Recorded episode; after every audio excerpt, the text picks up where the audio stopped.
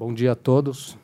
É, meu nome é Otávio Dias, eu sou editor de conteúdo aqui da Fundação Fernando Henrique Cardoso. I would like to thank uh, Professor uh, Nakayama for being here today with us. And also I would like to, to thank the Council of Japan, uh, Mr. Noguchi, for all the support for this event.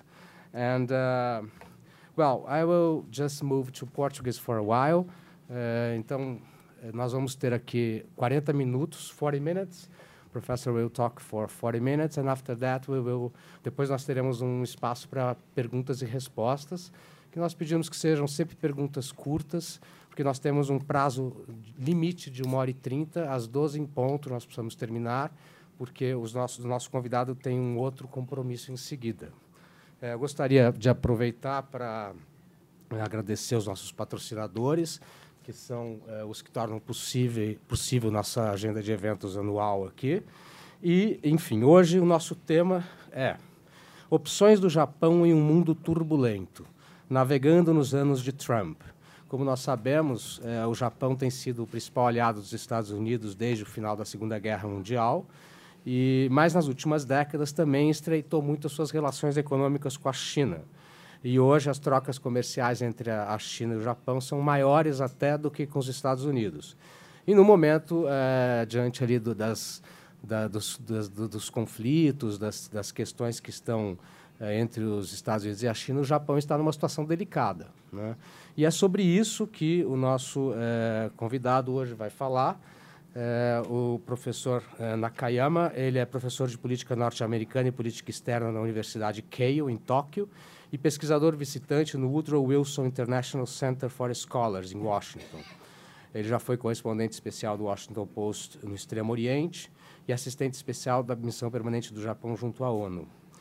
Então, agora eu vou passar a palavra para o professor Nakayama, que pode falar durante 40 minutos. Well, thank you very much. Uh, I have to apologize that I don't speak and understand Portuguese, but thank you for that gracious uh, introduction. Uh, and uh, uh, I like this poster that you made. Right? This uh, Japan is facing the storm, and we're this little paper ship, right? and it does. I think we're a, a, bit more bigger in terms of ship, but I, I think it catches the you know the unique situation that uh, I think an origami anyway. okay, but okay, that's yeah, sure, sure. Okay, I got, yeah. I got, I got the, the, the spirit of it. Okay. Well, well, thank you uh, anyhow for uh, uh hosting me. I thank the uh, FHC Foundation and I, I, I thank the uh, Council of Japan for for helping helping me out. I'm now based in Washington. I'm at the Wilson Center where I, I, believe uh, Brazil Institute is uh, quite uh, important uh, in Washington uh, in, in, terms of you know, Latin, Latin, America presence and the presence of Brazil. And this is, in fact, my first visit to Brazil, and I'm very honored to, to be here.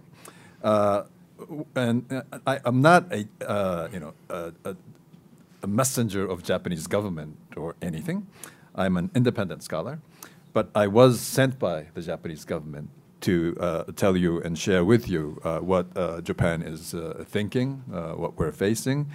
And uh, since you know I'm, I'm, an expert on American politics, American foreign policy, and U.S.-Japan relations, so the Minister of Foreign Affairs was worried that I knew nothing about Brazil. So they came and briefed me about Brazil and uh, they briefed me on the situation, uh, the political situation, and international situation, economic and, and social, uh, social sort of situation of Brazil, and sort of they went into sort of the cultural side of the briefing. And I said that you know, you don't have to brief me on that because uh, you know Brazil has been, although I don't speak the language, uh, Brazil and the, and the cultural aspect of Brazil has been an important part, part of me. And I said uh, yesterday uh, the same thing at the Japan House, but uh, I, am now in fact, I'm 52 years old today.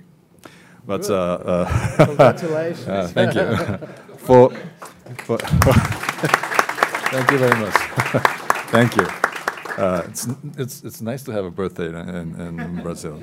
And uh, for my generation of uh, men, especially, you know, Ayrton Senna, he is just, you know, something. He is a big part of us. And when he sort of uh, got into the accident and, and when learned that he, he passed away, it was a big shock for many of us. I mean, we literally cried because it, wasn't just he was a fast driver. He had something that he resonated with us.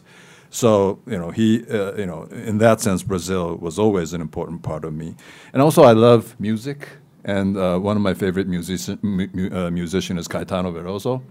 Uh, Sergio Mendes is also uh, uh, you know, a big pop star in Japan as well, and of course soccer, needless to say, and and and uh, uh, my fa- one, one of my favorite uh, movie was directed by, by Hector Babenco, The Kiss of a Spider Woman. So you know you know a lot about Brazil. Yeah, and, and, and, of course the, the martial arts, right? Uh, that's that's that's been very important. So uh, uh, you know, Brazil has, in, in, a very sort of specific way, very uh, Im important for me. Uh, but today, uh, you know, I, am going to try to focus on how Japan has been navigating the Trump years, as this poster shows, and I guess how we see uh, the relations in Japan uh, uh, with the United States is particularly important these days because what Mr. Trump represents is it might be something very significant. Uh, it might be just an aberration. Uh, we would see that in the 2020 election, or it might be a sign of uh, something more structural. As people would say, uh, Mr. Trump uh, may not just be, or, or is not the cause, he may be the symptom. And if that is the case, uh, Japan is faced with a very uh, serious situation. So think about that, that topic. I would like to go back to 2016 and the kind of situation we were facing back then. Uh, of course, in 2016, uh, the, U.S. president was still uh, Barack Obama. And uh, uh, Japan generally appreciated, I would say, Barack Obama because uh, he focused on Asia Pacific, and he called that a rebalance strategy. The understanding of the, the or the thrust of the rebalance strategy was that in the 2000s, sort of responding to the 9/11 terrorist attack, uh, U.S. was uh, focused almost exclusively on uh, Middle East and countering terrorism. But that went a bit too far. That was the understanding of the Obama administration. So their thinking was that they had to rebalance uh, uh, in strategic terms and focus more on Asia. Uh, there were several pillars in this rebalance strategy. One was, uh, uh, you know, increasing uh, or, or, or strengthening relations with allies and partners. That was the first pillar. But the second was trying to sort of uh, uh, forging a constructive relation with China. And third, sort of economic arrangements, multilateral economic arrangements. And fourth, sort of political security, multilateral framework. And fifth is about human rights and values. So those were the five lists. But this list was more like a laundry list of what you had to do without uh, sort of clearly assigning priorities. But I think po- policy is about priorities, and we see none of that priority in Obama's rebalance toward uh, uh, uh, Asia. So it was a bit confusing uh, which was the focal point, because sometimes uh, forging a constructive relation with China and strengthening partnership with allies doesn't sort of, you know, they, they sometimes might contradict but they didn't really go into that contradiction. So it was always a, uh, uh, mixed message to us.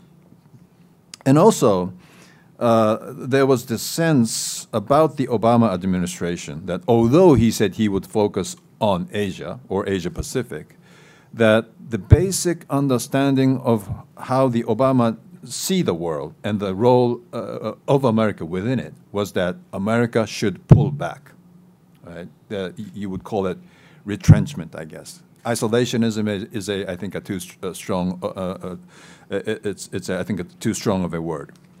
So, uh, for instance, what President Obama did in Syria. He said uh, that uh, you know if Assad uses the chemical weapons, that's the red line, and America would intervene. And he did it. And in terms of uh, Ukraine, there wouldn't have been much that America could have done, but the impression was that he was weak in front in the face of uh, Russian sort of aggression. And that sort of image and the fact that uh, uh, the president himself did not pursue his promise uh, on the red line issue had a big impact on the Asia Pacific region as well. We totally understand the situation in Syria and Ukraine and situation we're facing back in Asia Pacific is totally different. It's, it's, it is different. Because uh, Syria and Ukraine is about new intervention. Whereas in Asia Pacific, US is already there. They have many alliance partners. Uh, they have bases in Japan, ROK, Philippines, etc. So it is totally different. In, in, in the Asia Pacific, it is more about staying power rather than new intervention. But the issue was the uh, can we really trust this president's word? And the answer was we're not sure. So President Obama himself was very popular among the Japanese people, especially uh, uh, the, uh, his visit to Hiroshima. It was the first by the American president. And this was a very emotional visit on both sides. Uh, there were some disagreements even within uh, you know, President Obama's team. It is said that Susan Rice, her, uh, his national security advisor, was against his visit. Whereas Ambassador Kennedy, John F. Kennedy's daughter, was very uh, uh, willing or, or, trying to convince President Obama to visit Hiroshima. And President Obama decided to go, and that made a very strong impact on the Japanese people. I think uh, in, in the context, context of you know, U.S.-Japan relations in the Obama era, it may have been the sort of the, the, the high moment when he visited. So uh, uh, his popularity was high, but among the uh, uh, foreign policy and security experts, there were doubts because of the reason I stated. Uh, so in 2016, uh, of course, you know, Hillary Clinton and Donald Trump was competing, and we never thought Mr. Trump would be the winner, as I think many of you saw back in 2016. And we thought Hillary Clinton uh, would be sort of have the best mix or the best you know combination uh, uh, to uh, deal with uh, uh, on the issue of U.S.-Japan alliance. there are a couple of reasons, but you know she represented the consensus of the American foreign policy establishment, I would say, and she was a bit more tougher on China than uh, President Obama. At least that was our perception. And also, generally speaking, we saw her as a tougher version of uh, uh, President Obama. She uh, uh, uh, was more, what would be the right word, muscular mm -hmm. in terms of pursuing American foreign policy objectives. And in Northeast Asia, we still see a situation where national interests of sovereign nation states are clashing, and muscular American presence would benefit Japan and others. That was our perception. So we thought the alliance would be uh, uh, in a much better condition under uh, the Hillary Clinton. So that's where we were at during 2016. We, we weren't fully satisfied with Obama. It wasn't all that bad, but we thought Hillary would be better. And we never even thought about Mr. Trump winning. Right? That was the 2016. And in fact, when Prime Minister Abe visited uh, New York to attend the uh, UN General Assembly in, back in September of 2016, he met Hillary Clinton without meeting Donald Trump. And you could see that as an sort of like an intervention, right, in other countries' politics, because a prime minister en endorsing one candidate to another is could be seen as an intervention. But really, like I said, we didn't care because we never thought Donald Trump would win. That was the uh, uh, sort of the uh, our uh, mindset at the moment. So uh, we saw, uh, you know, Mr. Trump win in November. It was a huge shock. I was literally on television, Japanese television, covering U.S. election live. And when the program started, I never doubted that Hillary would be the winner. And I was sounding as though she would be the winner. Mm. But as the sort of the program went on, you would you would see you know the other side you know sort of uh, in a better position. And at a, at, at, a certain moment, hmm, I might be wrong. Mm. And I literally stopped talking for like 30 minutes on a live television show. And that's a disaster for, for a TV program, right? A, a, a, professor who's supposed to be an expert stops talking for 30 minutes, right? But I just couldn't because I didn't really comprehend what was going on. So, uh, and it's not just me. I think it's, it's everybody, and, and Prime Minister's office, uh, Minister of Foreign Affairs, and everybody was, was shocked. So, uh, what's important is that what does Mr. Trump represent? Uh, we know that he, he, likes to use the term America first, or he likes to uh, use the word American nationalism. I think uh, he, he, he, delivered a, uh, a, a, comprehensive uh, uh, sort of speech in explaining what American nationalism, nationalism is in, that in, in the last year's General Assembly at the United Nations. I didn't support what he said but it was a very articulated uh, uh, uh sort of version or you know thinking of uh, Mr. Trump's uh, understanding of American nationalism. So I think there's several pillars. Right? There's uh, one is that America has extended its responsibility too much. We're doing way too much. And the second is that America is no longer going to provide public goods at the expense of American people. And third is that America and American generosity is being exploited. And we're not going to be exploited anymore. And multilateral institutions are what constrains uh, American foreign policy. And that strain of thinking always existed in American thinking, especially on the conservative side. But uh, uh, Mr. Trump was on steroid on that point. He was extremely uh, suspicious of multilateral arrangement. And also, he said that the burdens, uh, I mean, uh, the, the alliance are burdens rather than force multiplier. Uh, and also, treaties, obligations are what is an encroachment to American sovereignty. Right? So these, I think, these elements uh, uh, consist American nationalism.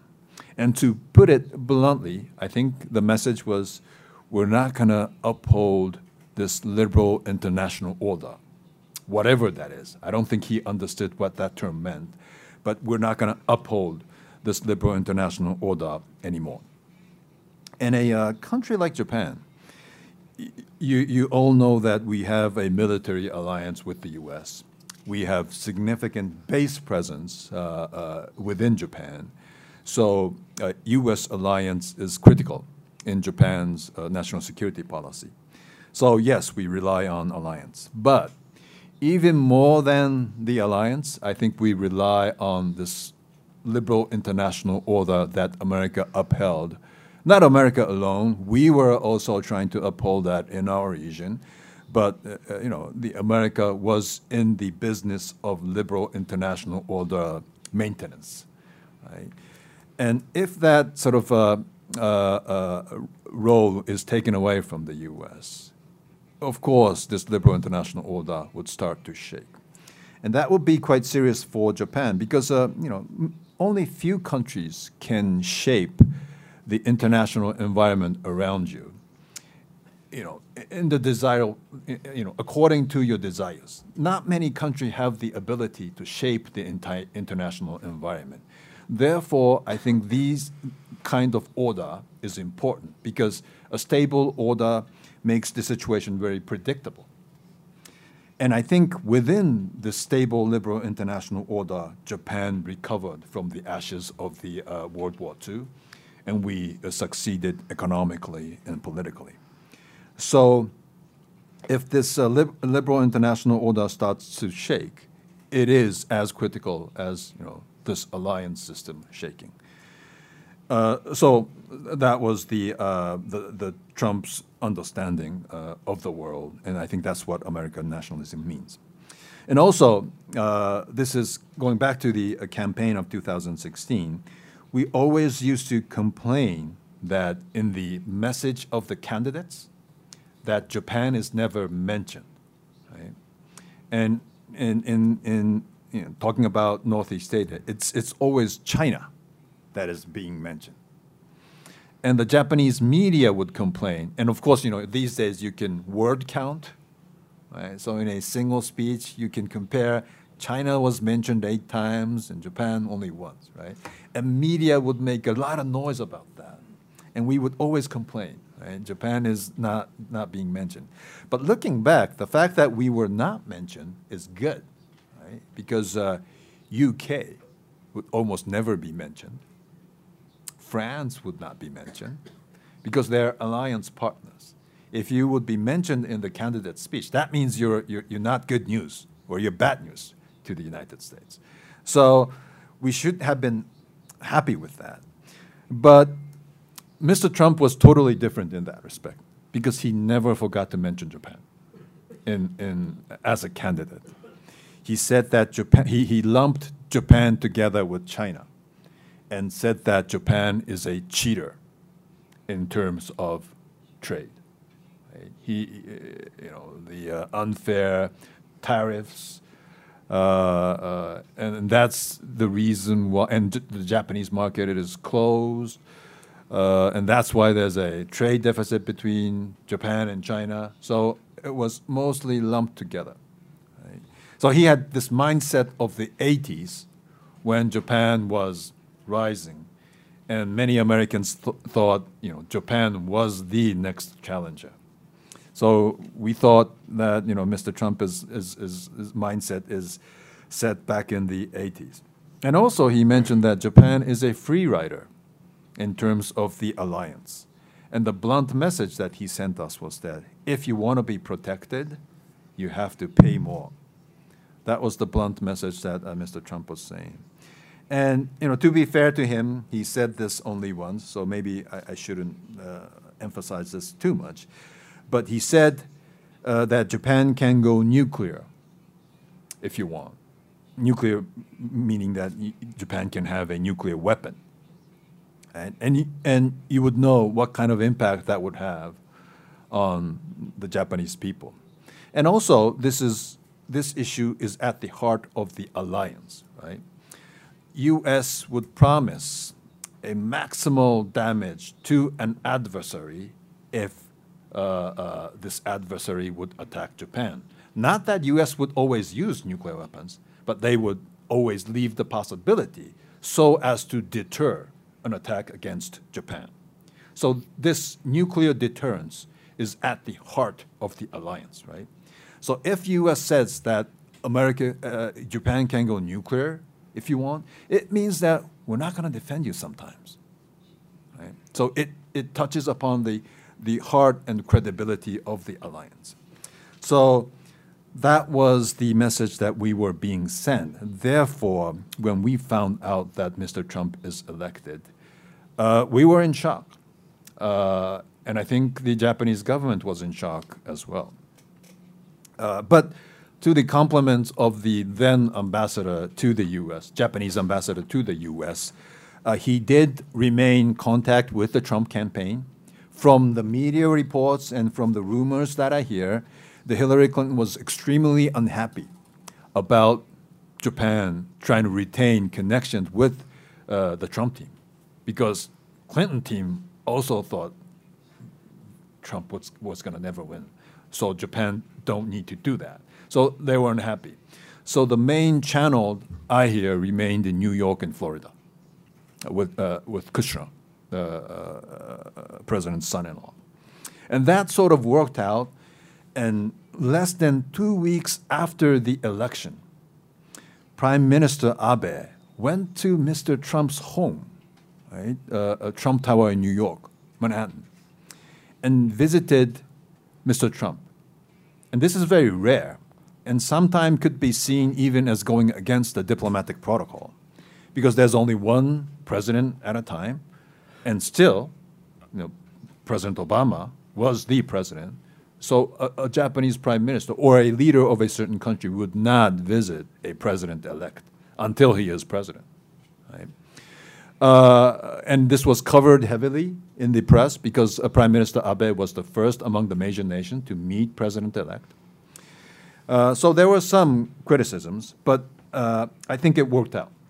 And you know that our prime minister has really good, even personal chemistry in relations with Mr. Trump.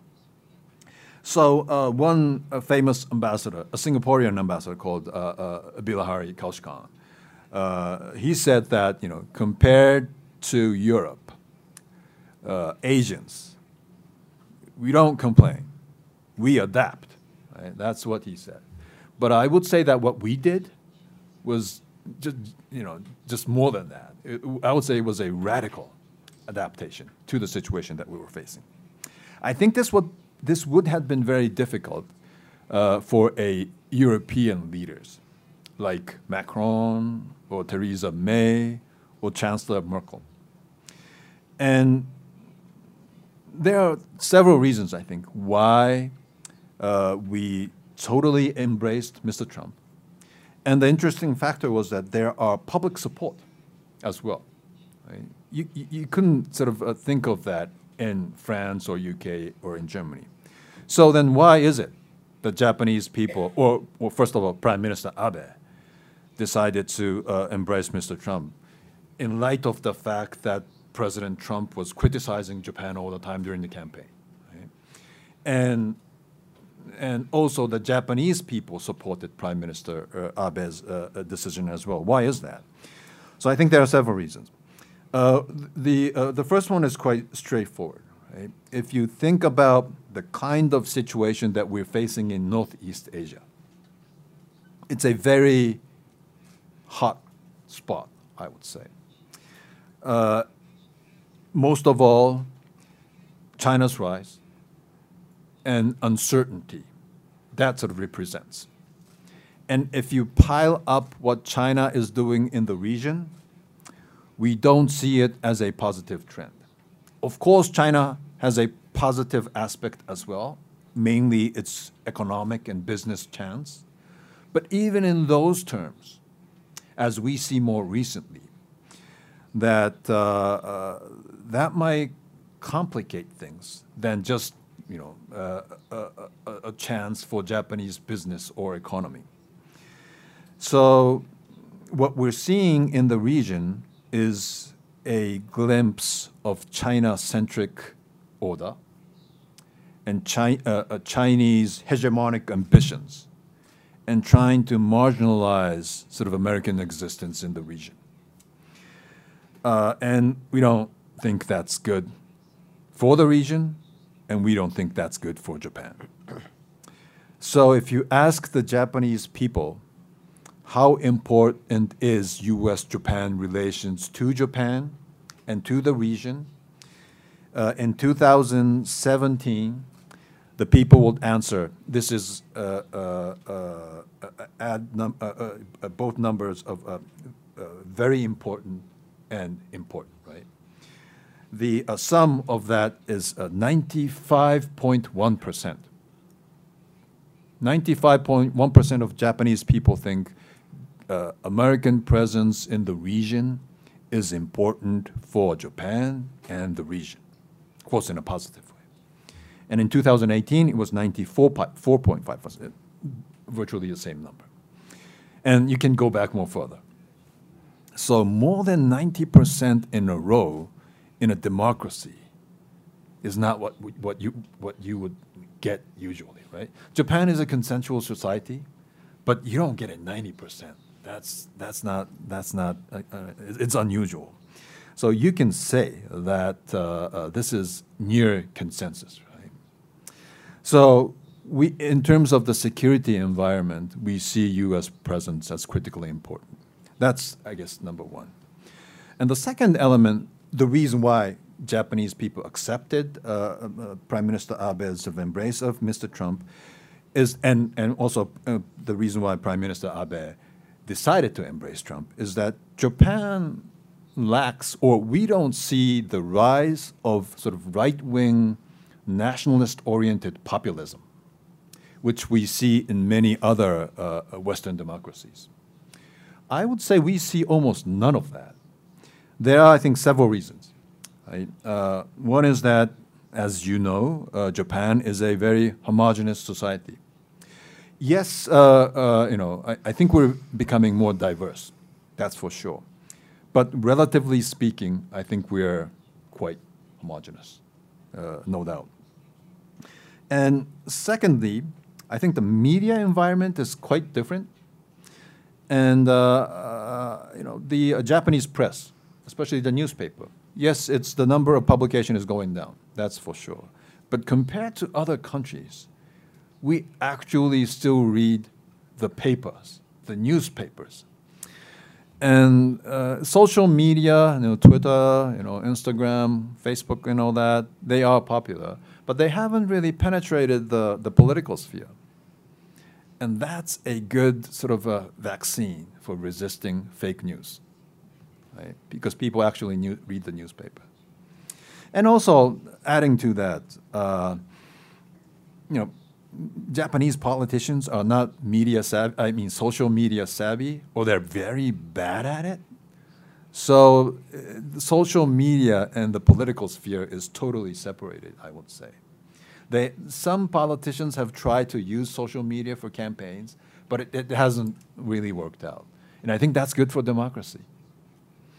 And, and lastly, uh, so, so that's why populists, uh, right wing uh, uh, sort of motivated populist sentiment is, doesn't exist. Therefore, we didn't see the dark side of the uh, uh, Trump phenomena, which Merkel, Theresa May, and Macron saw, right? Because they have their own alternative for Germany, Le Pen, and Brexit. We had none of that. So we weren't quite aware of that side of Mr. Trump. So we, we didn't uh, uh, feel the need to resist the Trump phenomenon. And thirdly, I would say that for many uh, Japanese who have never, uh, of course, you know, U.S. is the most popular destination. Many people has been to uh, the United States, but people don't really understand. They just go to uh, to have have some fun. So for many, you know, Japanese. Uh, Mr. Trump is a typical American, right? Very loud, brash, and arrogant. And what's to be surprised about it? Right? So that that uh, uh, attitude was, was, surely there. And and and and and lastly, the contrast, and, and this might be the most important uh, part, contrast with President Obama. because we expect a strong leader a tough leader in uh, uh, commander in chief of the United States, right? Because of the situation that we're facing in Northeast Asia, and because U.S. alliances is very important in Northeast Asia. But Obama was not a typical tough leader. You know, I sort of call him, categorize him as a postmodern president. He was intellectually very sophisticated. I would never hesitate him to, to teach a course on international relations or global governance in my university, or I, I, I even would like to take his course on international relations or, or, or global governance. Uh, but being a commander in chief of, of the United States is, is very different from being a, you know, an excellent professor on international relations. Uh, if you look at uh, national security strategy that the Obama White House has published in 2015. And in the cover letter of that document, he use you know he says that the operating concept of the United States is strategic patience. Right? It if if you put the term strategic on it, everything seems like very geopolitical and you know very sort of well thought after. But in, the, in, in that context, strategic patience meant that you think, you think more, you think deeply, and do nothing. Right? And and also in the uh, in the document, it it, it doesn't. I'm sort of paraphrasing it. He didn't literally say it in this way, but it almost sounded like American primacy is no longer the strategic objective. And that made sense to a certain degree because I said he's a postmodern president, right? And when I said uh, uh, he, he's a postmodern president, what I meant was that for him, the existential threat to the United States is global warming, pandemics, and those global governance related issues. And they are, no doubt, serious issues. It could even destroy humankind right? But pandemics, global warming, well, we know it's coming, but we don't know when, right? And he sort of marginalized the geopolitical issues that the world was facing. And when sort of we look at the situation in Northeast Asia, the situation in Northeast Asia is modern, typically modern. It's a clash of nations, clash of national interests. So President Obama comes to our region, talks about these postmodern threats, which is definitely important, which Japan is also very interested. But we want, we want American president to sort of uphold liberal international order with a muscular American presence. And President Obama wasn't really interested in that. So Mr. Trump seems tougher. We don't know he's really tough or not. But at least uh, some of the uh, you know speeches he has made, some of the speeches uh, that you know his, his cabinet members and vice president has made, especially if you haven't uh, seen it, maybe you should uh, check it out. But uh, the, the the speech Vice President Pence delivered in early October in Hudson Institute in Washington Washington D.C. This is a very tough speech against China. Uh, sort of rec recognizing China as sort of a existential threat, that it is, uh, its motivation is to undermine the liberal international order and establish a sort of a, a China-centric order in the long run. And we always used to say that you know uh, China is not Soviet Union because there are economic relationships, right? But this uh, uh, Pence speech at Hudson sort of would reverse the argument, and precisely because there is an economic relationship, it is more complicated. Because through that relations, they would steal the, the, the, the, the most uh, uh, uh, you know, sensitive military technologies. So it, that business relation, economic relations, would suddenly uh, sort of sort of be turned into a military threat. Therefore, it is much more complicated and much more of a challenge. That was the argument of uh, Mr. Trump. So, uh, in contrast to uh, Mr. Obama, he seemed tougher on some of the issues. It doesn't quite turn out that way in the North Korean missile issue crisis. We're, we're extremely worried about that. But you know, our basic stance was that uh, it's the president that American, uh, Americans chose collectively rather than complain, as Merkel, Macron, and Theresa May would do. It's better for us to adapt, and the Japanese public was also in full support of that. So I think uh, you would think that you know Japan is not a small country, right? Uh, even in, in geography, it's, uh, it's, it's quite big than you would think. The only country bigger than Japan in Europe is Fra uh, France and Germany. I'm not sure. I think it's more bigger than Spain, in fact. It's bigger? But anyhow, you know, we're, we're not like a tiny little small uh, country, right? Even in geographical terms. But, it, but, but, definitely in size of, uh, uh, economy, and even in, in military terms. Uh, our uh, defense spending is like the seventh in the world. So we have a significant, uh, uh, we call it self-defense force. Mainly, uh, the mandate is to defend rather than attack. But we have uh, uh, significant defense capabilities. So why a country would Japan totally rely on Japan and sort of succumb to uh, Trump? Aren't the people unhappy with it? Aren't you being sort of like just like in this this poster, like a small ship try, trying to counter a storm, and uh, uh you know, aren't you uh, unhappy with that kind of situation? I think that would be the natural question that you would ask, right? But if you list up the list of options that we have, I mean, some may be hypothetical, right, for sort of brainstorming. I would list up five. Right?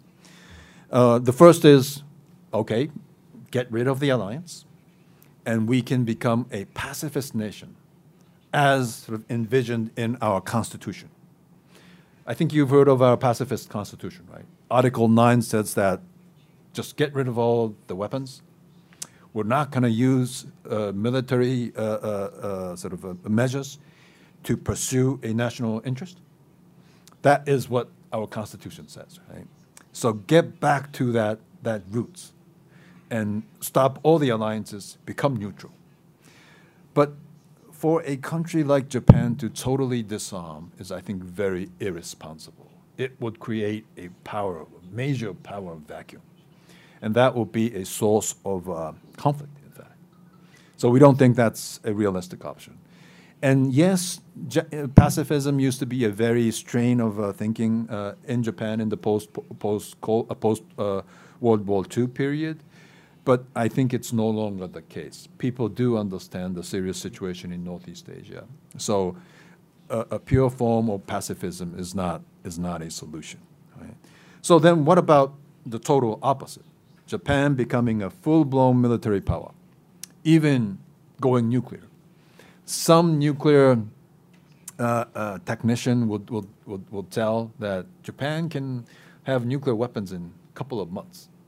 But then others would say, you know, we would not want a low-tech, crude nuclear weapon. We would like to have a best nuclear weapon if we decide to have one. So if it's that, maybe it would take two years. But it's not going to take a long time, right? So if there's a political decision, we can go nuclear. Right? But is there a public support for that? I would say almost none. Right? Japan is a democracy, so you have many people on the fringe. And some would, of course, argue for Japan go nuclear, but that's, that's not an option. But maybe even you know, going not that far, you know, in other terms, Japan would have the, the uh, military capability to attack, not, not, not just to defend. But even that, I think the, the hurdle is, the bar is quite high. Uh, the people's res natural response would be, where's the money? Right? We, don't, we don't have that kind of money. And I think, and also that we, the fact that we've been used to this system for so long, the self-defense force, you know, Japan not having the attack capability, that I think it would be extremely difficult to change that strategic culture, and the Japanese people would not go on board. So I don't think that's an option as well. And the third option would be, what about some other alliances? Because the only alliance we have is the alliance with the United States. What about consider other, other allies? Right? In fact, we are engaging in a, uh, a, def deepening defense uh, uh, uh cooperation and defense relations with countries like Australia, uh, countries like uh, India. They had they also some difficulties with you know sort of expansionism of China.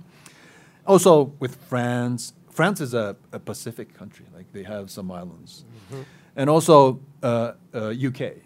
And that's because I think uh, UK is recently feeling a bit lonely, right, because of the Brexit and all that. So, yes, we are deepening uh, uh, uh, ties in terms of security with these countries. But the simple question is, would Indian Navy come and help Japanese maritime self-defense force in terms of pushing back sort of Chinese uh, actions when something happens in East China Sea. And that's almost out of the possibility. right? So yes, it's uh, important for us to add on to what we already have. And think of it, uh, Australia, France, UK is America's alliance partner. India, although not, but they're increasingly becoming more important to the United States. So deepening ties with these countries is not an alternative to the U.S.-Japan alliance. It's in addition to, right? So this doesn't work either.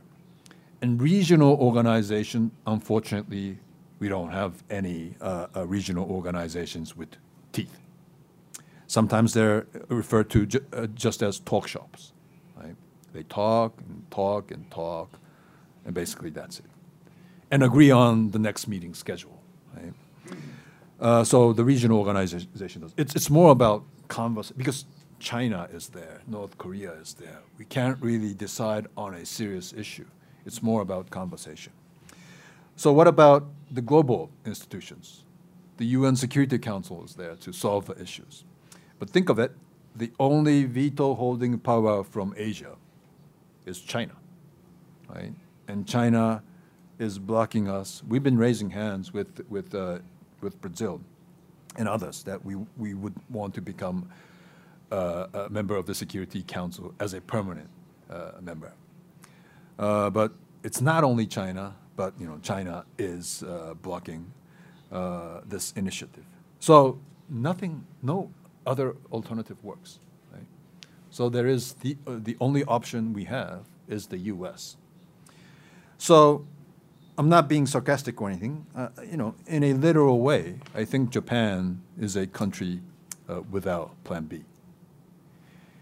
But, but the good news is that the only option that we have is the best option if you compare with other other options, right? And also, I said that Japan doesn't have a plan B, but we have a plan A dash, right?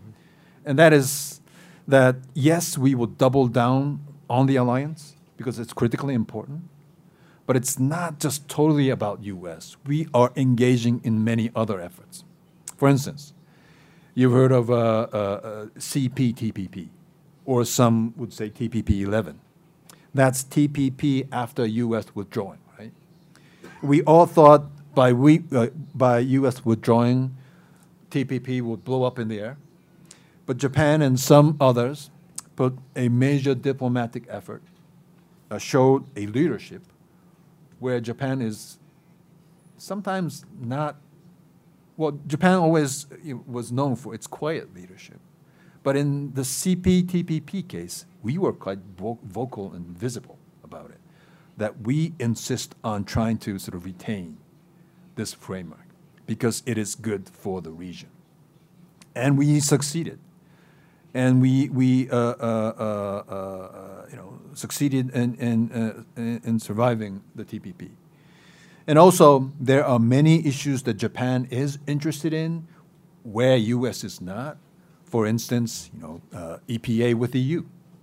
We're, we're in close in agreement mm-hmm. on uh, the, the economic partnership arrangement with EU. a mega deal. also, like on the Iran nuclear issue. Although we're not the party of that agreement, we're in full support of JCPOA, Joint Compre- Comprehensive Plan of Action. U.S. has uh, uh, decided to opt out. Paris uh, Agreement also. So we're not just following the steps of the U.S., but we're doubling down on these global governance management issues. So I would call that a Plan A dash, although it's not Plan B. Right? Just uh, if we could finish your I, I, point, I, just for to have some okay. time for people. I'm, I'm, I'm getting to that. Don't, so, don't want to interrupt you, but so. Uh, uh, this theory works if there is a, you know, if uh, American liberal international or American-led liberal international order and American commitment to support this would sort of survive the Trump era. That if you know, if Trump is an sort of aberration, uh, Japan is, is comfortably with the scheme that I've explained. But if that is not the case, Japan would, in a longer run, be facing a, a, a serious situation. But I think our decision for now is that, you know, uh, try to convince the Americans that you have to be a resident power of the Asia Pacific. And in fact, that is what other neighbors uh, sort of, uh, you know, uh, uh, want Japan to do. Because I think we have the most clout in having a conversation with the United States. So convince the Americans that you have to stay here. And that's the uh, uh, focus of Japan's, you know, Japan navigating through the Trump years. So I will end here. Thank you. Thank you very much. Thank you for your very broad presentation. Uh, I would just open for questions. So, então, por favor, eu pediria às pessoas que uh, se apresentassem brevemente e fizessem realmente perguntas curtas, porque nós temos apenas 40 minutos, temos uma plateia cheia, então eu acredito que muitas pessoas devem ter interesse em, em perguntar. Por favor, então, nós vamos, eu vou pegar quatro perguntas uh, e depois a gente passa para o nosso palestrante, depois eu pego mais quatro, e assim nós vamos até onde for possível. Temos que ter, terminar às 12 horas. Well, thank you very much uh, for your uh, speech. Um, when you speak about Please, option, can you say... I'm Giorgio Romano from the Federal University of ABC, Universidade Federal da BC. Um, you spoke about five uh, options for Japan, but there is theoretically, of course, the option to engage in, with China. China. Right. That would be a sixth option. So um, someone said I mean, it's option C with you know, okay, yeah. I mean, if you look at the history of France and, and Germany, many wars, many ages, but they, so things are possible. Uh, and you didn't mention Korea, South Korea, which is exactly a move maybe Right. Trump just wants to take out his troops from Korea. So how how this feels for for Japan? Thank you. I would just collect some more questions and then you can. Mm. Okay. Então mais três perguntas, por favor. Ambassador, por favor aqui, pergunta aqui. Aqui de, já ali, tá ok. I, I was surprised not to hear any comment on Japan-U.S. trade agreement. I, I, understood from your presentation that uh, you decided to negotiate bilaterally with the United States because of this overall strategy of uh, trying to attract the United States to the region. But even so, it was a very complicated decision to Japan. What, what's behind it? Mais duas perguntas. Ali atrás. Ah, por favor. Depois nós vamos ali atrás. Eu gostaria de saber a respeito da situação da ilha de Okinawa, das bases militares, é, que está um pouco complicado por naquela região. Uh, good morning. I am a master's student at the University of São Paulo. Uh, I would like to know if you see the possibility of better consolidate institutionalization of the Quad arrangement because the the group has always been uh, less than alliance and it it has not even a regular schedule of meetings and and also is it and also the group tries to create uh, an unified vision of a free and open Indo-Pacific. However, uh, Australia, India, uh, Japan, and the United States they they have very different uh, visions of what is this free and open Indo-Pacific? Do you see the, if there is a possibility of an unified vision? So Thank you very much. I suggest you answer those questions, then we go for a second okay, round. Okay, I'll try to be brief. okay, uh, don't worry. Uh, you have time. I have time, okay. Well, the four questions were really uh, good questions, difficult questions to answer. Uh, the first one, uh, China option. Uh, I would think that as of now, it's not hypothetically. Yes, uh, China option is is possible, or not possible, but it's there. But I think it's as unrealistic as the, pacif- the pacifist uh, notion, or or some others. because the whole point of at least Japan today is to resist the encroaching China centric order. And I would add that Japan is a bit lonely in this sense. We have many friends around, you know, South, Southeast Asia, like Thailand, Indonesia. I mean, we're, we're so close now. But then again, uh, if you look at many countries in the region, and you mentioned South Korea, uh, when you know, in, in the face of China's rise, and if you cannot shape China's rise, you might as well adapt to it. There are many countries like that. Not, you know, those countries are also uncomfortable with uh, China's rise and its hege- hegemonic ambitions. But if you, if you can't really shape and cope with it, and especially in light of the fact that there are signs that U.S. is retrenching, you would always hear our Southeast Asian friends saying that geography is fate. China is always up there, but U.S. can always leave, right? And in, in that kind of situation, uh, many countries would would not prefer Japan's position to counter uh, China. Uh, but I think Japan stands out by saying that China-centric order and Chinese hegemonic ambitions is not good for the region, as I said in my remarks. So the whole, po- and, and this is not because we are anti-China. We prefer a free and open and rule-based liberal international order.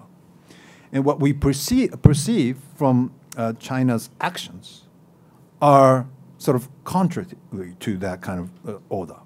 So the whole point of uh, Japan's foreign policy and uh, security policy is trying to push that back.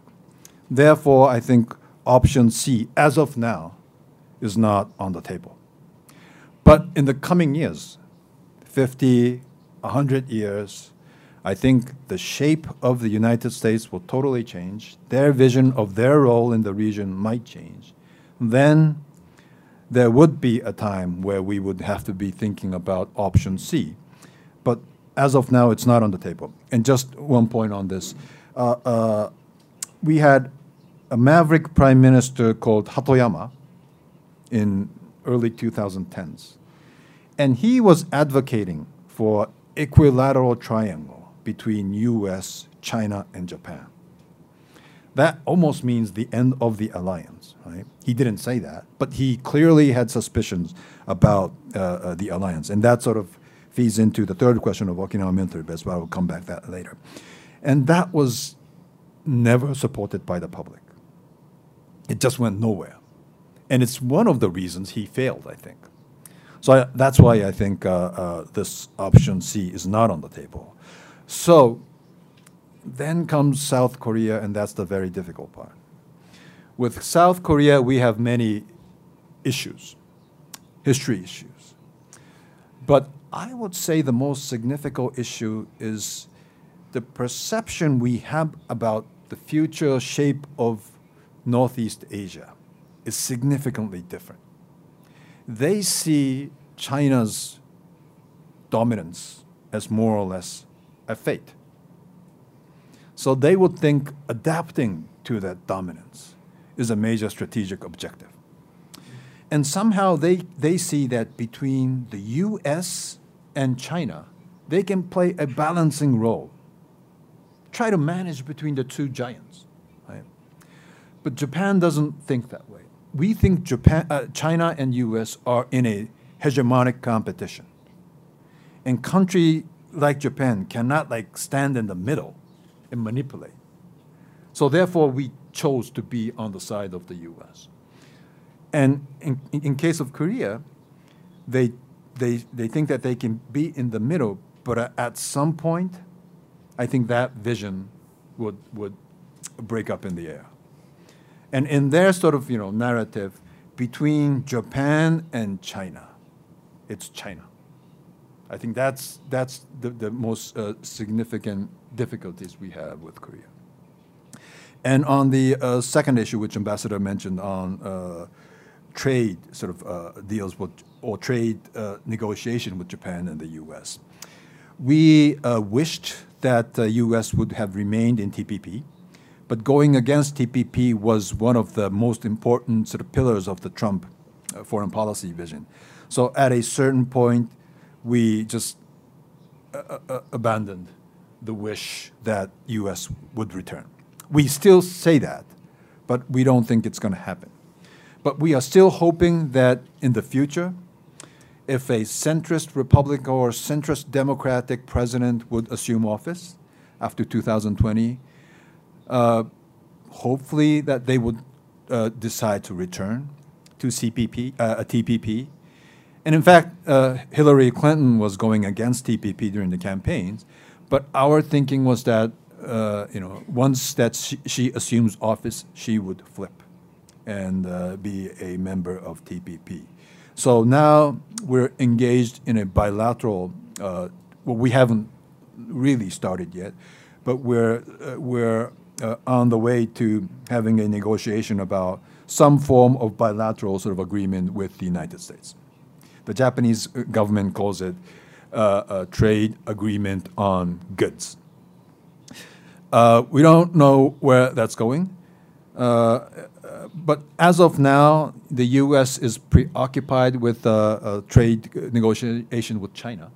And USTR, U.S. Trade Representative, as some of you might know, is a very small office. And they can't handle two big issues. So right now, the negotiations between Japan is delayed. And I think, you know, no offense to the, uh, uh, uh the Japanese diplomat uh, uh, represented here, but Japan is very good and well known for the delaying tactic, right? and to slow things down. And I think in a full-blown one on that, to try to slow things down. But U.S. does understand that, so they're a bit frustrated. So hopefully, the 2020 presidential election would kick in, and that sort of trade negotiation would more or less be symbolic uh, and uh, marginalized and hope for, of course, you know, hope is not a policy. That's what people say. But uh, we're hoping for a, a moderate candidate would uh, assume the White House. But the bad news is if it's a left-leaning Democratic president, that will be tough as well in terms of trade policy and in terms of security policy as well, because they might be even more sort of convinced ideologically in America pulling back and being against free trade America. So we're on a very walking on, on like a razor's edge right now. And the third point, uh, military bases in Okinawa, that's also a very, uh, uh, very sensitive issue. Uh, in general, the Japanese people are in full support of American presence, but there are frustrations in Okinawa about their uh, the burden that they're they're they're sort of uh, sh sharing or they're uh, uh, they're they're because it's a small island, but large portion of American presence in Japan is in Okinawa, and they don't think that's fair. And uh, uh, the Japanese government and U.S. government has agreed on a deal to not totally minimize, but deal with the dangerous situation. And that was that has been agreed in 1996, but it hasn't been implemented yet. So it's been more than 20 years. And there are no alternative plans. So the, the what's going on right now is the Japanese government is trying to convince the Okinawa prefectural government to accept this plan, but the the, uh, the president governor is not willing to accept it. So I see no clear way out, to be frank, uh, about uh, the uh, base situation in Okinawa. And I think it's upon the, and, and this, this becomes almost a domestic issue rather than a issue between Okinawa and U.S. Because it's a, it's a national decision that the U.S.-Japan alliance is important for Japan and that we have to host a base right? And I, I might be going a bit too long, but no, just this okay. is an important point. The base is critically important.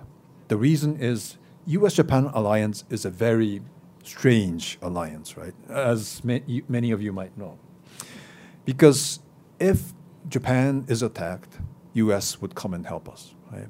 But if U.S. is attacked, there's no obligation for us to attack that enemy, or we we don't have any obligations because of our, our, our constitutional constraints. So what we provide is not that we would fight with you, but rather we would provide the basis. So bases are critical component. So some politicians would say maybe an alliance without basis would make sense, but it doesn't. The basis has to be there, right? at least as the alliance is designed right now. So there's a, uh, a, wide consensus that American uh, military presence in Japan is needed. And in fact, there's a positive image about it as well because of what they did right after the, the, the, the uh, Japan Great Eastern Earthquake. The US military was really forthcoming in trying to help the people and try to manage the disaster situation. So it is uh, upon the Japanese government to somehow manage the burden and trying to lessen it. And but of course, you know the term "not in my backyard," right? NIMBY. So it's a it's a beautiful argument that we have to you know spread the the burden, but when it comes to the actual you know, other prefectures accepting it, it is very difficult to happen. So unfortunately, we're in a, a political statement, but but it is still an important issue. So I'm not really answering your question, but that's that's, that's how the situation is. And the fourth question about the Quad. In fact, I'm going to Sydney right after this uh, to attend a Quad conference. Uh, India would be there, the U.S. would be there, us, and those, and of course we would be doing this in Australia. Yes, it's still a conceptual thing. Maybe you can call it a paper tiger, but it's an ambitious concept, I think. And yes, the, the, the Indo-Pacific concept doesn't quite, you know, really uh, uh, match. They're very different. Uh, in case of the U.S., it's mainly driven by the military logic. Yes, Secretary Pompeo has come out with some small uh, initiatives, but it's, it's mainly a Indo-Pacific command-driven initiative. Whereas in Japan, it's more of a, you know, a diplomatic, a bit of a security, but now, you know, but recently we have start, decided to call Indo-Pacific not a strategy, but as a concept, right? So as not to antagonize China. So it's about the connectedness of the, the, the region. It's about sort of the rule-based order of the region. So yes, we, we have different views, but I think we're in the process of distilling the commonalities, what we could do together. And the fact that these like-minded countries, although we are very different, like-minded countries got together and decided to uphold the regional order or rule-based regional order, I think is in itself very important.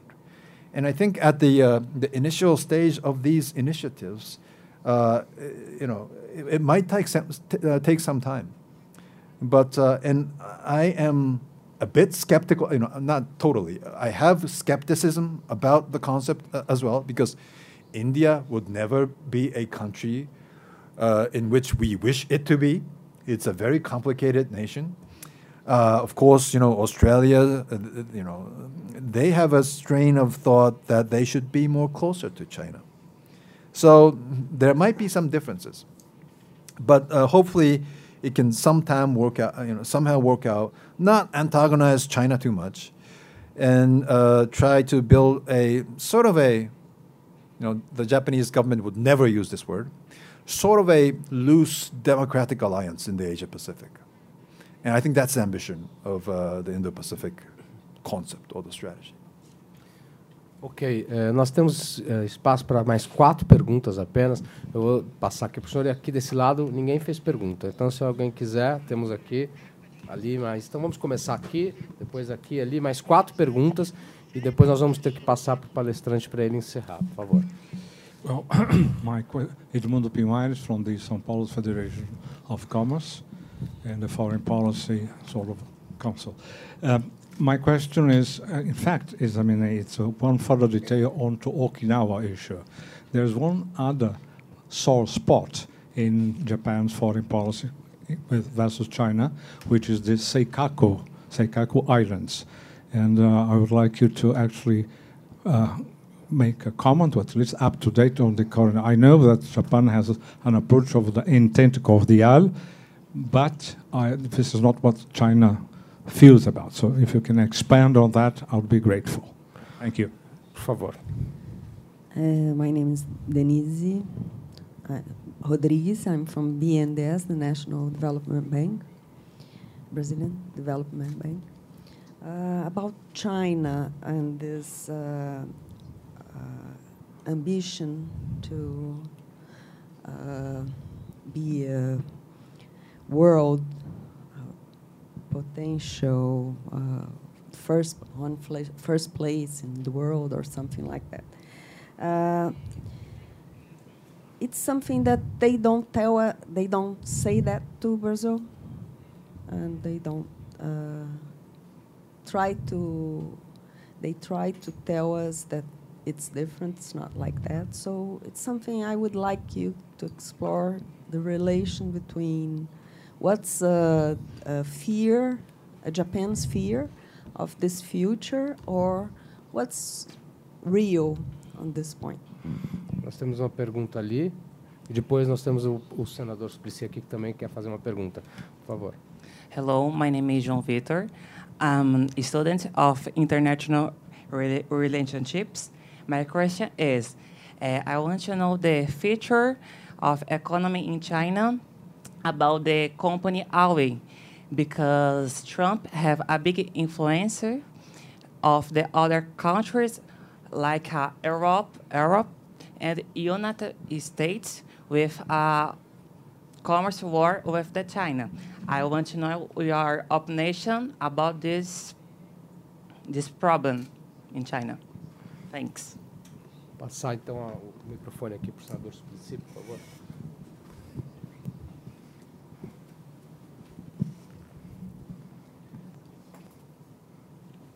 Trump and, Trump and years. In 1987, It's not working there. Maybe it's not working.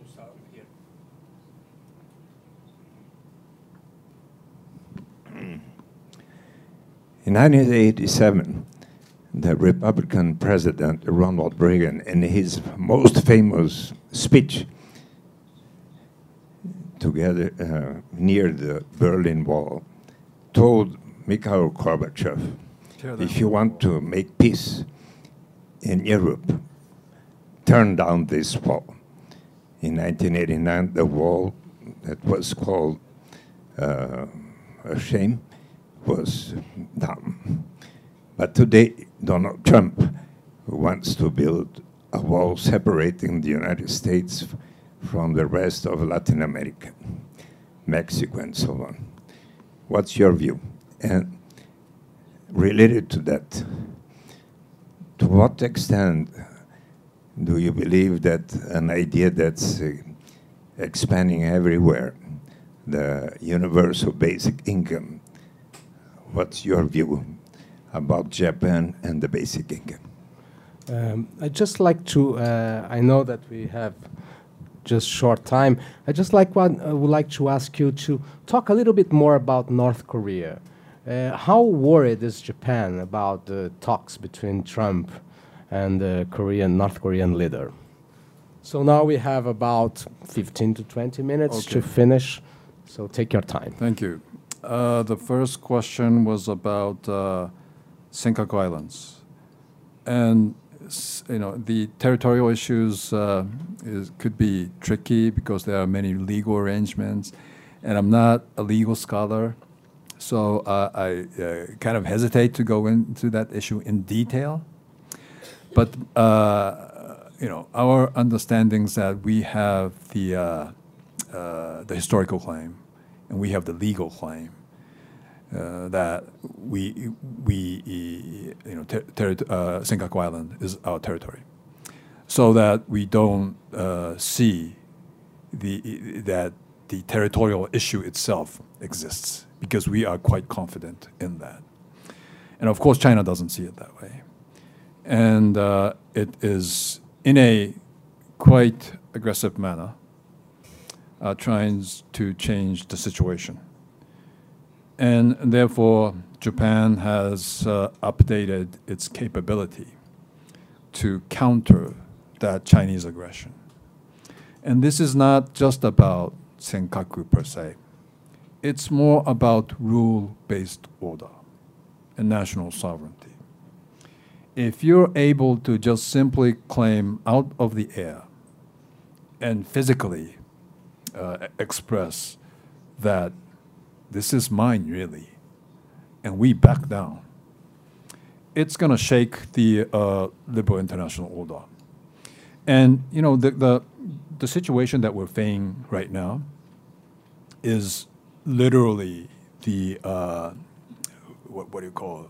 Uh, the uh, the weakening of three orders. I think, you know, American hegemonic order as a result of relative decline of the United States, and with that, a decline of liberal international order, and there's another kind of order, which is a uh, an order based on sovereign states, right? And this territorial issue, I think, deals with the third portion. And if a rising country can shake that part, I think the whole in international order would start to sort of crumble down. So it's not just the Senkaku Islands.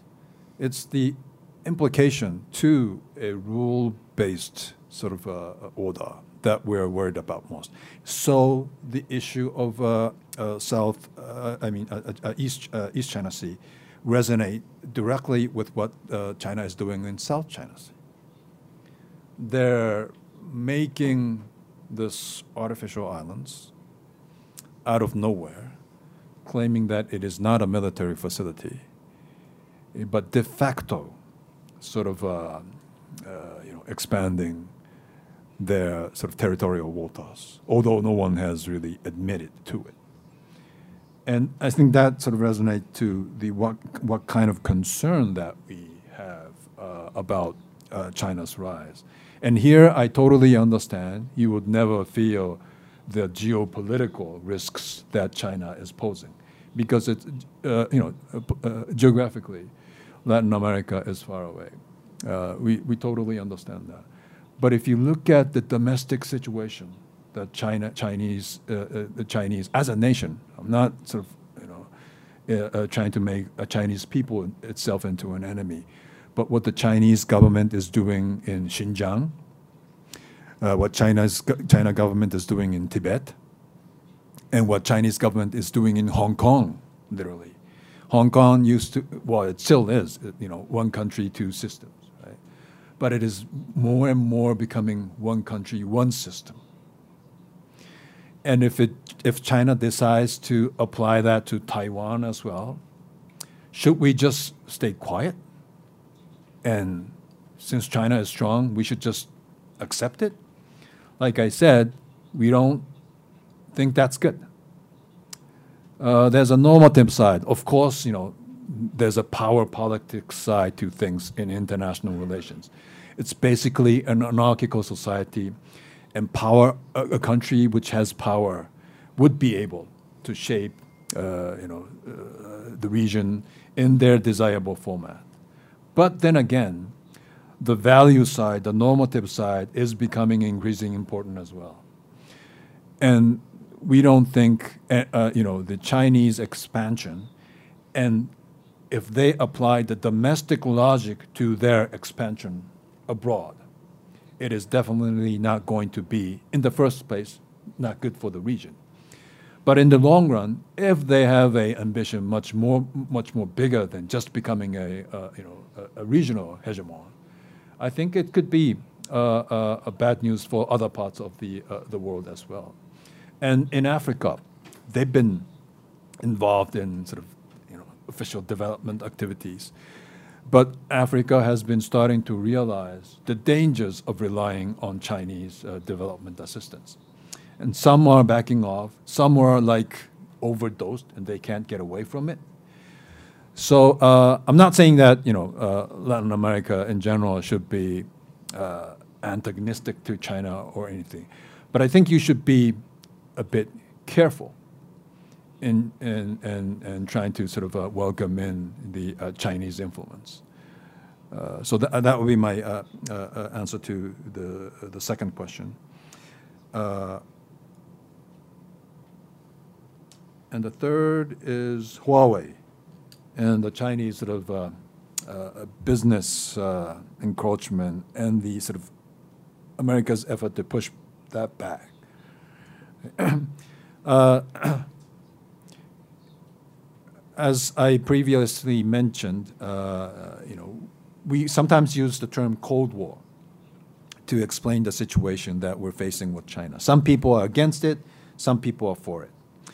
Uh, the argument is some, you know, the people who oppose the term Cold War is that you know, the relations between Soviet Union and re relations between People's Republic of China today is totally different because there are business or economic relations with China, whereas in the Cold War days, business and trade relations with Soviet Union did not exist. Therefore, it is uh, uh, fundamentally different. And that may be true.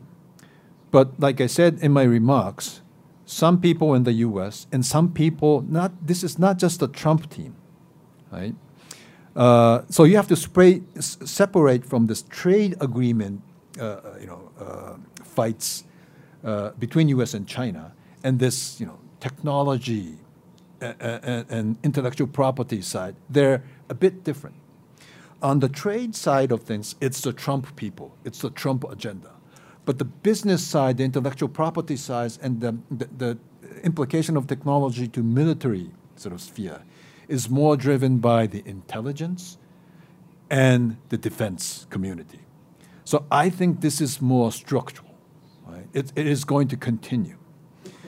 And uh, precisely because there are ties in, you know, academic institutions, business, Many uh, uh, Chinese best students go to American universities, get their PhDs, bring the best technologies home, some steal them. That kind of uh, relations did not exist uh, between the Soviet Union, which makes China much more dangerous. And that kind of thinking is behind the Huawei incident. And Huawei incident is not just simple Trump phenomena because you can see you, have you heard of the Five Eyes? It's the Anglo Saxon Intelligence Cooperation Network. It's the UK, US, Canada, New Zealand, and Australia. And the US has, and, and, they're engaged in a, in a joint sort of intelligence cooperation. So they've, the US has asked the other member of the Five Eyes to get rid of the Huawei. So this is more intelligence uh, uh, organized, organized uh, intelligence community driven, and in fact, Japan is being sort of uh, you know asked to be cautious to Huawei. So I think this is not simply about uh, you know, Trump being harsh on the United States. It's more about technological hegemony and, and competition between China and the U.S. And this would have a large and big in implication to the kind of world that we would be living in the next 10, 20 to 30 years, I think. And the, uh, the last question uh, mentioned about the, uh, the Reagan speech, you know, Mr. Gorbachev, tear down this wall. And, and the fact that Mr. Trump seems to be uh, keenly uh, keen on building a wall between Mexico and uh, uh, uh, the United States. But the good news is that uh, the Congress has more or less rejected this idea. And uh, they're going to sort of uh, give just 1.4 something dollars, which Pre President Trump demanded 5 billion, which isn't that all much. so I think, in a way, you know, maybe I may be veering off from your question a bit, but when the founding fathers designed the U.S. body politic or the U.S. political system, they were very skeptical about democracy. It was their first, it was literally the first nation in a world to explore that kind of political institution, giving sovereignty to a people, which most of them haven't graduated, don't have a college degree, and they were extremely suspicious or doubtful whether this system would work. So they were very careful in designing that this would not reach to a conclusion in a rapid manner. So when I teach uh, about American political system to my students, uh, reaching on a judgment, final judgment in American uh, political system is extremely difficult. There are so many blocks and balances within it. And you can even make an argument that American political system was designed to, for a people, for a president like Mr. Trump. And it, it's, you can even say that it's kind of surprising that it took more than 240, almost 240 years for such a kind of president to appear. And to a certain degree, I think it's working, the American political system. And President Trump, more and more, is rea- realizing that he has limited power and on the issue of wall, I think the Congress, and this is not just the, Repu- uh, the Democrats, it's also the Republicans who's trying to push back. So yes, we're overwhelmed by the Trump tweet, Trump tweets, what the, the outrageous message he's, you know, he, he's sending uh, you know, to the people and abroad, but we should calm down a little bit and at least I see a chance that some, and, and because the Democrats are, not that Democrats are fundamentally uh, better than Republicans or anything, pre- precisely because of the, the balance of power mechanism, that uh, uh, uh, you know Mr. Trump is being sort of halted uh, in his dream of building a wall, and I think that's a good news. And of course, I'm not for the wall because it doesn't make sense as a policy. And on basic income, I'm not really familiar with it. I, I know the logic, and there are people who is talking about the issue, but it's not like uh, you know some major prefecture is examining this notion.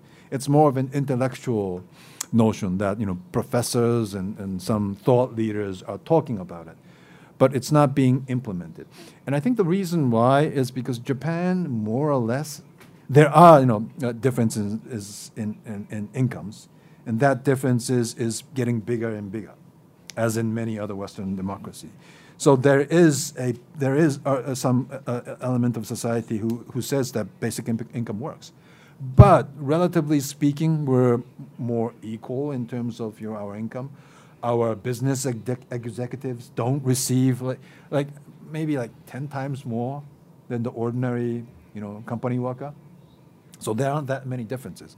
So somehow this basic income argument doesn't sort of take off. Yeah. On the day that you have a basic income from Canada to Argentina, you won't need any walls to separate mm. uh, our frontiers. And the basic income is spreading everywhere. I just came from Kenya, where it's going on as a result of the financing by the Give Directly organization from the value of Silicon, mm -hmm. Silicon Valley. I have to study that. Thank you. Mm -hmm. uh, so, if could you make just some comment about uh, North Korea? Oh, right, right. sorry.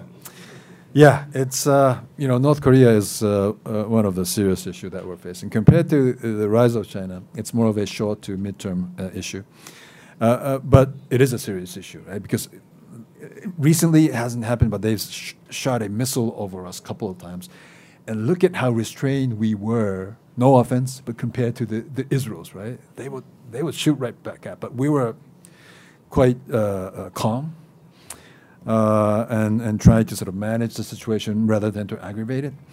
Uh, our sort of a position now is that uh, you know uh, all the nuclear weapons on Korean Peninsula should be uh, abolished, uh, and, and, whether we can trust Mr. Trump on that point, we're not sure. and also, there's this issue on missiles that there, North Korea has an ICBM and a mid and short-term uh, uh, uh, range missile that would reach Japan. And if Mr. Trump decides that uh, you know, the, the only issue on the table is ICBM, we would be uh, quite disturbed by it. but then again, I think we there is an understanding on the prime minister's side that if that happens, it, it's upon us to decide and negotiate directly with the the North Koreans. But that's going to be difficult because the the abduction issue. Uh, I'm sure some of, of you know that uh, Japanese citizens were kidnapped back in the 70s and 80s, and they're still there. We don't know whereabouts, you know, their conditions. Some might have passed away. Maybe most of them, we, we're not sure.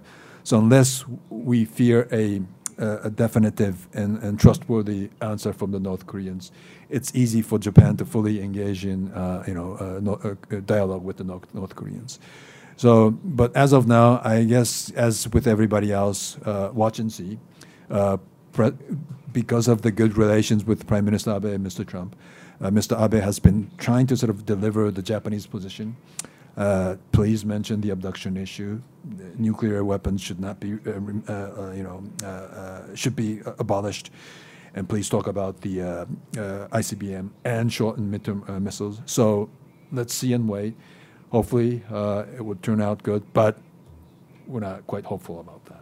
Okay. Well, thank you very much for your speech. Obrigado a todos pela presença.